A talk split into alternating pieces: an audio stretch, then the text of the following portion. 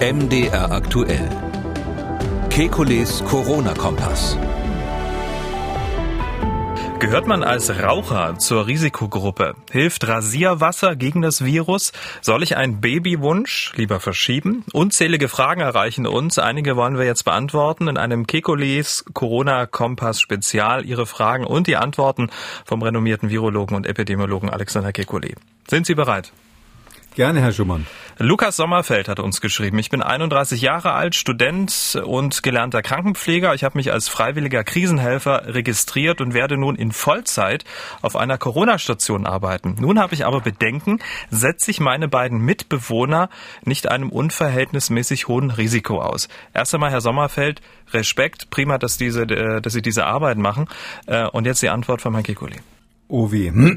Also um die Wahrheit zu sagen, ähm, natürlich sind Menschen, die auf Corona-Stationen arbeiten, wenn es da Patienten gibt, selbst unter optimalen Bedingungen immer in einem, haben immer ein gewisses Restrisiko. Selbst wenn man sich absolut sicher verhält und zuverlässig verhält, gibt es Menschen, die angesteckt werden. Das sehen wir auf der ganzen Welt.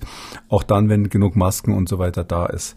Deshalb ist die ehrliche Antwort, ähm, wenn Sie mit jemandem zusammenwohnen, der zu den Risikogruppen gehört, also ein alter Mensch oder ein Diabetiker oder ähnliches, dann würde ich mir das nochmal überlegen, auf die Gefahr hin, dass das Krankenhaus mir jetzt ganz böse ist.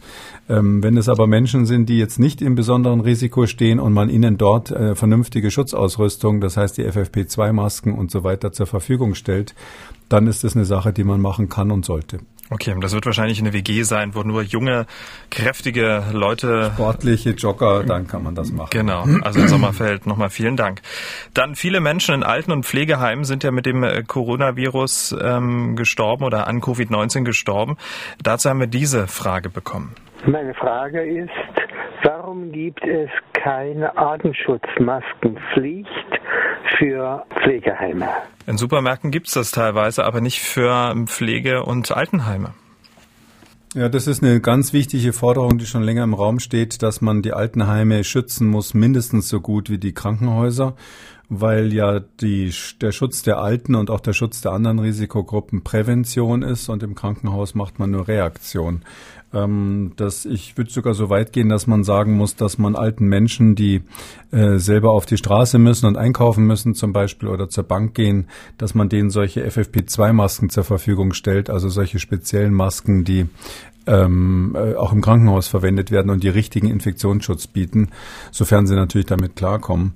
Ähm, ich glaube, das ist ganz wichtig und natürlich das Mindeste, dass im Pflegeheim das Personal einen einfachen OP-Schutz trägt, um die alten Leute zu, zu schützen. Das ist unbedingt notwendig. Also schnelle Antwort, Maskenpflicht in, äh, für Pflegeheime, ja. Ja, unbedingt. Äh, das ist, das ist absolut notwendig. Ich wusste gar nicht, dass das in einigen Heimen noch gar nicht so ist.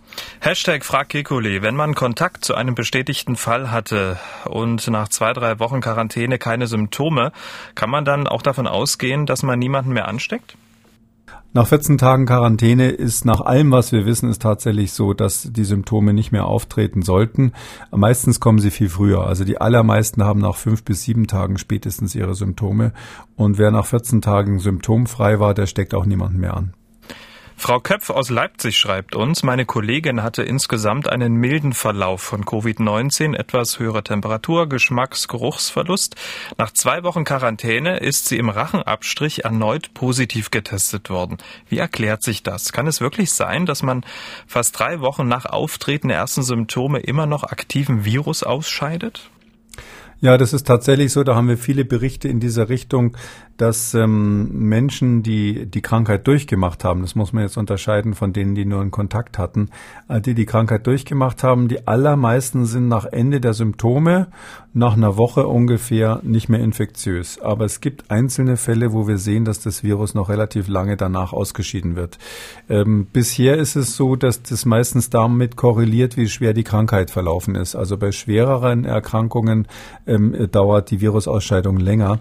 Aber es gibt auch tatsächlich Fälle, die schon, schon publiziert sind, die so ähnlich aussehen sehen wie der gerade geschilderte, dass jemand eigentlich nur ganz leicht krank war und trotzdem zwei, drei Wochen später nochmal Virus ausgeschieden hat. Das gibt's tatsächlich. Hm.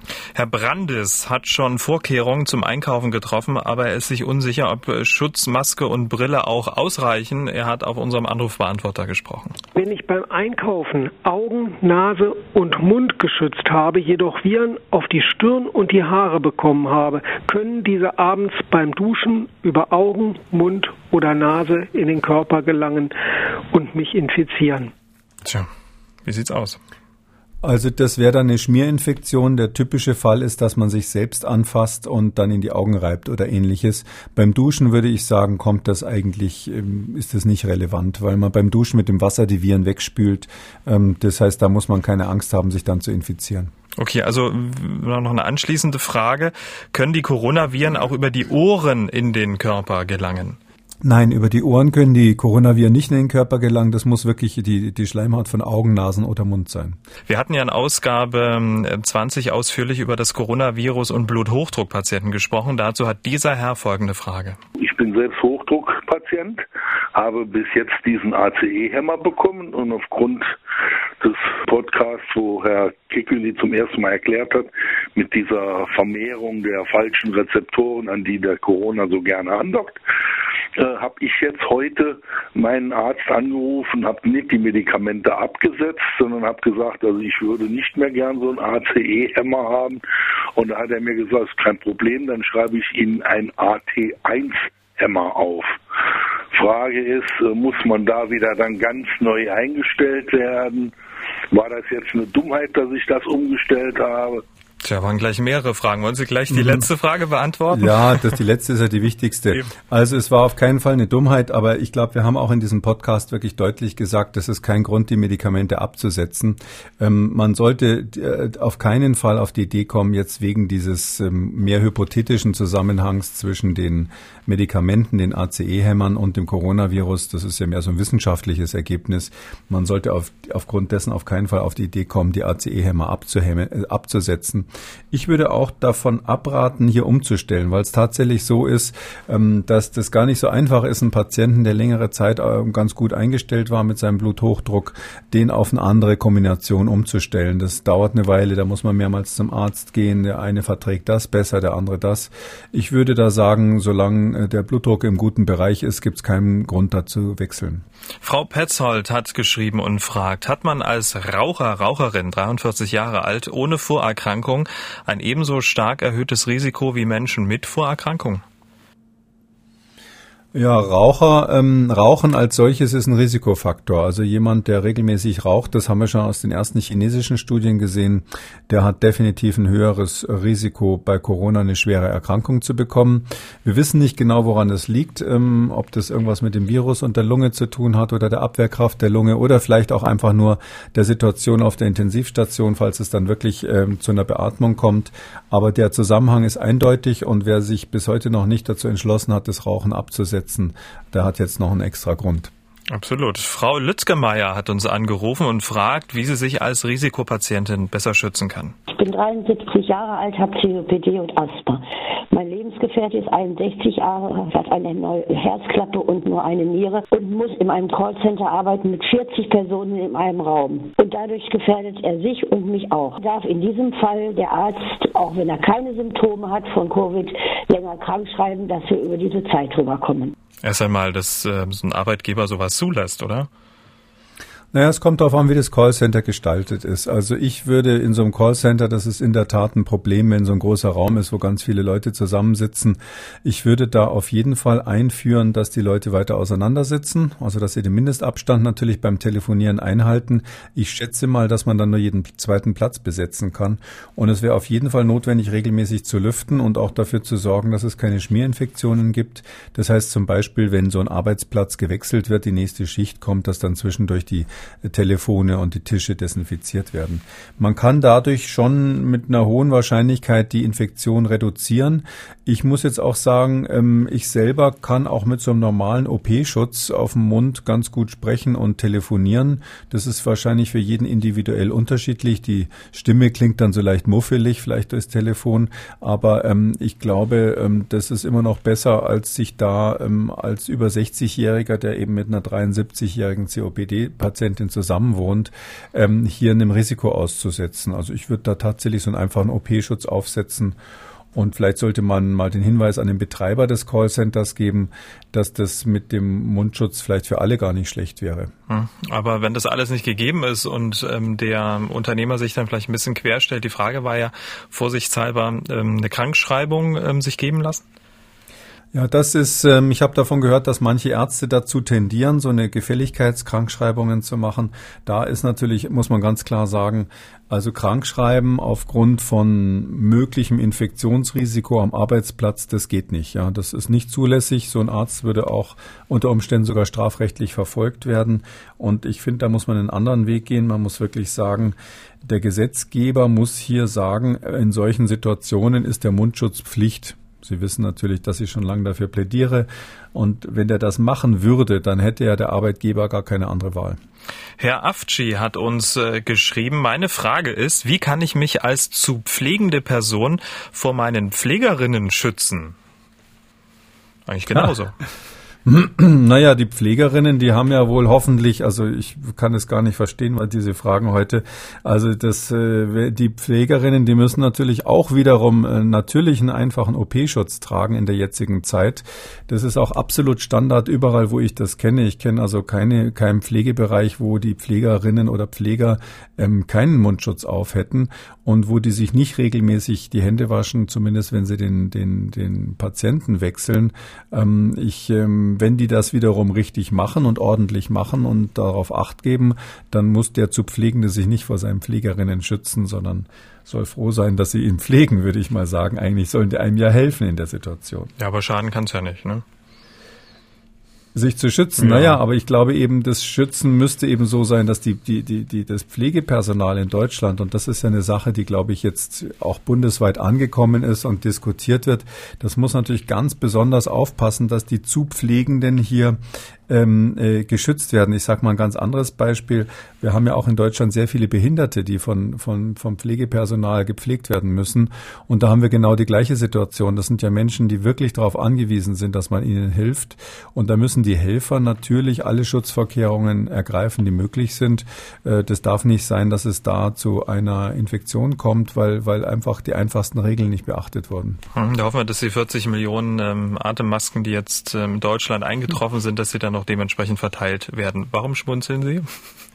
Weil ich nicht genau weiß, ob das 40 Millionen OP-Masken sind. Ich gl glaube und habe gehört, dass das welche fürs Krankenhauspersonal sind. Hm, gut, aber es gibt ja noch genügend Unternehmen, die nähen und äh, ihre Produktion das auch. Das machen wir beide in den Osterfeiertagen. Genau. Eine Taxifahrerin hat uns angerufen und ist sich nicht sicher, ob das ausreicht, was sie bisher an Sicherheitsvorkehrungen getroffen hat. Wir hören mal rein. Ich habe ein kleines Taxiunternehmen mit fünf Autos und fahre sehr viel ähm, Dialysepatienten, Chemotherapiepatienten, Bestrahlungspatienten. Jetzt habe ich in meinen Taxen eine Plexiglasscheibe einbauen lassen, die aber nur im oberen Bereich hinten an den Kopfstützen befestigt ist. Ich lasse die Kundschaft jetzt auch nur noch hinten im Taxi sitzen. Ist das ausreichend, um die Leute zu schützen und mich selber? Also erstmal super, dass sie das unternommen hat, oder? Ja, diese Plexiglasscheibe ist eben für die Tröpfcheninfektion ausreichend. Und wenn wir davon ausgehen, dass in geschlossenen Räumen eben auch zusätzlich diese Infektion ähm, mit Aerosolen möglich ist, also die echte luftgetragene Infektion, dann ähm, muss man sagen, wäre es auch hier notwendig, dass am besten beide zusätzlich mindestens einen einfachen OP-Mundschutz tragen. Ich würde sogar, ähm, wenn das jetzt wirklich Risikopatienten sind, also Dialysepatienten und ähnliches, dann würde ich sogar überlegen, ob die nicht vielleicht so einen FFP2-Mundschutz brauchen, um sich da zuverlässig zu schützen, wenn sie im Taxi unterwegs sind. Wir haben ja schon ähm, seit Beginn des Podcasts immer wieder über das Händewaschen gesprochen. Das machen die Menschen ja. Ähm, Frage, ne, was hast du im Jahr 2020 gemacht? Ich habe Hände gewaschen. Ähm, birgt aber natürlich einige ja, Auswirkungen und dazu gibt es diese Frage. Moment. Nun ist es so, viele Hände waschen und desinfizieren habe ich mittlerweile sehr raue Hände bekommen mit Rissen, wo es teilweise auch mal blutet. Muss man da besondere Vorsicht walten lassen. Wenn man was berührt, sollte man lieber Handschuhe tragen. Wie verhält sich mit rauen, rissigen Händen und Berührung von kontaminierten Flächen? Okay, Kollege. Ja, also grundsätzlich können alle Viren auch durch eine Wunde in die Haut eindringen. Das ist hier zwar noch nicht so beschrieben, aber rein theoretisch möglich. Ich würde immer dazu raten, das abheilen zu lassen, entsprechende Cremes drauf zu machen und dafür zu sorgen, dass die Hände, ähm, dass die, die rauen, rissigen Stellen abheilen und dafür mal eine Zeit lang weniger Hände waschen. Man muss ja sagen, dass äh, diese allgemeine Empfehlung, die empfinde ich als etwas unglücklich, dass man sagt, möglichst oft Hände waschen, weil ähm, manche Leute machen das halt dann einfach 50 Mal am Tag und ähnliches. Ähm, und die, auch diese Empfehlung, dass man das lange machen soll, führt natürlich dazu, dass dann viel Seife eingesetzt wird und relativ lang die Haut bearbeitet wird. Wichtig ist es einfach, bevor man sich ins Gesicht fasst, die Hände zu waschen. Ähm, alles andere ist aus meiner Sicht übertrieben und führt eben dann zu diesen Handekzemen, zu, zu diesen Entzündungen auf der Hand und vielleicht bis hin zu wunden Stellen. Das kann ich also eigentlich nicht empfehlen. Bei der Beantwortung der nächsten Frage möchte ich mal wieder nicht in Ihre Haut stecken. Frau äh, Jenke fragt, mein Freund und ich wollten eigentlich versuchen, in diesem Jahr eine Familie zu gründen. Nun überlegen wir, das noch aufzuschieben, da ja nur sehr wenig über die möglichen Auswirkungen auf Schwangere bzw. auf die ungeborenen Kinder bekannt ist. Machen wir uns unnötig Sorgen oder ist es tatsächlich sinnvoll, eine Schwangerschaft momentan aufzuschieben? Also da dürfen Sie ruhig in meine Haut stecken. Also ich das würde das äh, da eindeutig sagen, es gibt keinen Grund, das aufzuschieben. Also das ist ganz klar, dass wir, wir haben keinen Hinweis, auch nur ansatzweise, dass ähm, jetzt mehr Missbildungen oder, oder Probleme bei der Schwangerschaft auftreten würden im Zusammenhang mit dieser Coronavirus-Epidemie. Und es ist so, dass wir ja auch sehr aufmerksam sind auf dieses Thema weltweit. Da gab es ja vor einigen Jahren mal das Zika-Virus in Brasilien, wo man so einen Zusammenhang dann relativ schnell festgestellt hat. Hinterher hat sich sogar herausgestellt, dass das vielleicht gar nicht so gefährlich war, wie es aussah am Anfang. Ähm, das heißt also, ähm, da kann ich nur sagen, da gibt es keinen Grund, zurückhaltend zu sein und man muss ja sowieso, man darf ja sowieso nicht mehr so viel machen zurzeit. Also. Frau Zandke ist Lehrerin in Sachsen, macht sich Sorgen um ihre Schüler. Ich betreue an meiner Schule auch kranke Kinder, die ebenfalls zu den Risikogruppen gehören, zum Beispiel mit der Stoffwechselerkrankung Mukoviszidose. Wie sollte Ihrer Meinung nach hier verfahren werden? Hier ist es ganz wichtig, eben dieses Smart Distancing zu machen, sich genau zu überlegen, was man machen kann, um die Kinder zu schützen. Mukoviszidose ist ja eine Erkrankung, die durchaus auch bei der Lunge, auf der Lunge Probleme macht und daher ähm, kann ich nur dringend empfehlen, da ähm, mit einem Arzt mal zu sprechen, dass der für alle Vorgänge, die es dort gibt, also jeden einzelnen Schritt bei dieser Betreuung sich überlegt, wie man die Kinder optimal schützt. Grundsätzlich ist auch hier natürlich das äh, Gebot, dass man versucht, Schmierinfektionen zu vermeiden, ähm, und dass man ähm, durch, durch einen Mundschutz versucht, äh, Atem, Atemwegs, äh, über die Atemwege übertragene Infektionen zu vermeiden. Ähm, darüber hinaus müsste man sich in der Situation tatsächlich mal überlegen, wo noch weitere Infektionsmöglichkeiten bestehen, wenn man solche besonders gefährdeten Gruppen äh, behandelt oder, oder unterrichtet.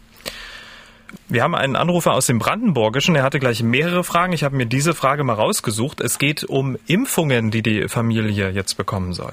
Einmal FSME, dann Hepatitis A plus B und die Kombi-Impfung Wundstarkrampf, Poli und Diphtherie. Jetzt sind wir sehr verunsichert, welche Impfungen wir dieses Jahr überhaupt machen sollten, äh, auch wenn die zeitlich gestreckt wären, ob wir sie dann auf nächstes Jahr verschieben sollten, wo es ja wahrscheinlich auch nicht besser aussehen wird, zumindest nehmen wir das so an. Tja, Herr Kekulé, Impfung verschieben oder nicht?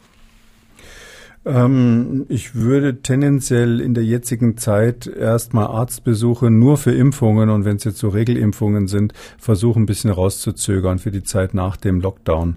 Ähm, das ist natürlich erlaubt, jetzt zum Arzt zu gehen, aber ich würde empfehlen, nur hinzugehen, wenn man ähm, was Akutes hat, was sofort behandelt werden muss oder was behandelt werden muss, weil ähm, Arztpraxen natürlich immer Orte sind, wo man sich auch anstecken kann. Grundsätzlich kann man natürlich äh, FSME, Hepatitis und DPT, diese andere Diphtherie, Poly und Tetanus, das kann man natürlich äh, machen. Das ist ja auch eine empfohlene Impfung. Ähm, es spricht auch nichts dagegen, jetzt irgendwie aufgrund der Coronavirus-Epidemie das nicht zu machen. Es geht nur darum, dass man halt in die Arztpraxis muss dafür. Und zum Schluss, wir hatten ja schon über diverse Sachen gesprochen, die man zum Desinfizieren nehmen könnte. Ähm, deshalb fragt dieser Hörer nach einer völlig anderen Alternative. Desinfektionsmittel sind schwer zu bekommen. Normale Rasierwasser, Gesichtswässer oder sowas haben ja mindestens 60 Prozent Alkohol.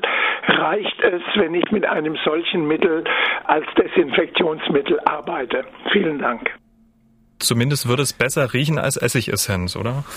ja, also es würde wohl reichen. Man sagt zwar 70 Prozent Alkohol ist notwendig für die Desinfektion, aber 60 wird es so für den Hausgebrauch auch tun.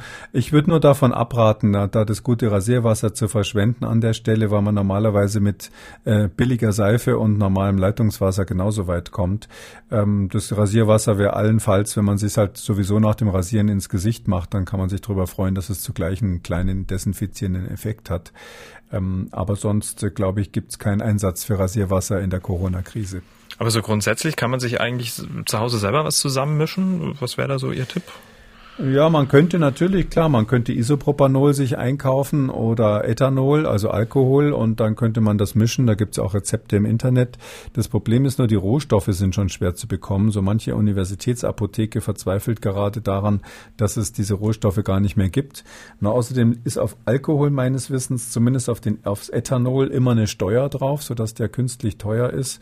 Und das, was man so als Normalverbraucher dann in der Apotheke kauft, ist meistens dann auch sehr reiner Alkohol der also sauberer ist als das, was man für ein Desinfektionsmittel bräuchte. Und deshalb ist es sehr teuer. Und deshalb würde ich sagen, überlassen Sie das den Apothekern. Wenn Sie Alkohol bekommen, die Apotheker, dann mischen die das auch selber und verkaufen das normalerweise zu Apothekenpreisen, wie das dann eben so ist. Das war das Kekules Corona Kompass Spezial nur mit Ihren Fragen. Ja, Herr Kikole, vielen Dank. Wir hören uns dann nach Ostern wieder. Bleiben Sie gesund. Sie auch. Äh, freut mich sehr, wenn wir uns wieder hören. Ihnen fehlt in dieser Ausgabe etwas, das Sie interessiert, klicken Sie unseren ausführlichen Fragen- und Antwortenartikel zur Corona-Krise auf mdraktuell.de oder stellen Sie Ihre Frage bei Twitter unter dem Hashtag FragKekule. Kekulis Corona-Kompass auch als ausführlicher Podcast auf mdraktuell.de, in der ARD-Audiothek, bei YouTube und überall, wo es Podcasts gibt. MDR aktuell. Kekules Corona-Kompass.